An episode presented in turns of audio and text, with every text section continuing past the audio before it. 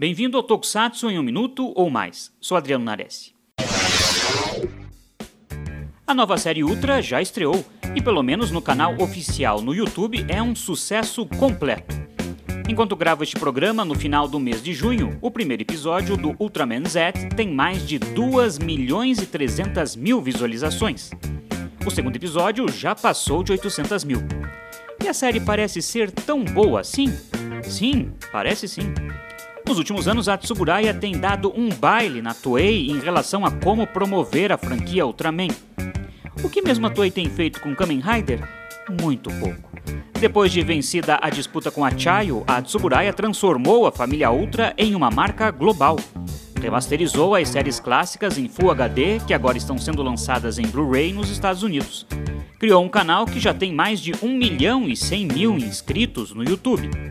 Atua nas redes sociais em japonês e inglês para se comunicar com todo mundo.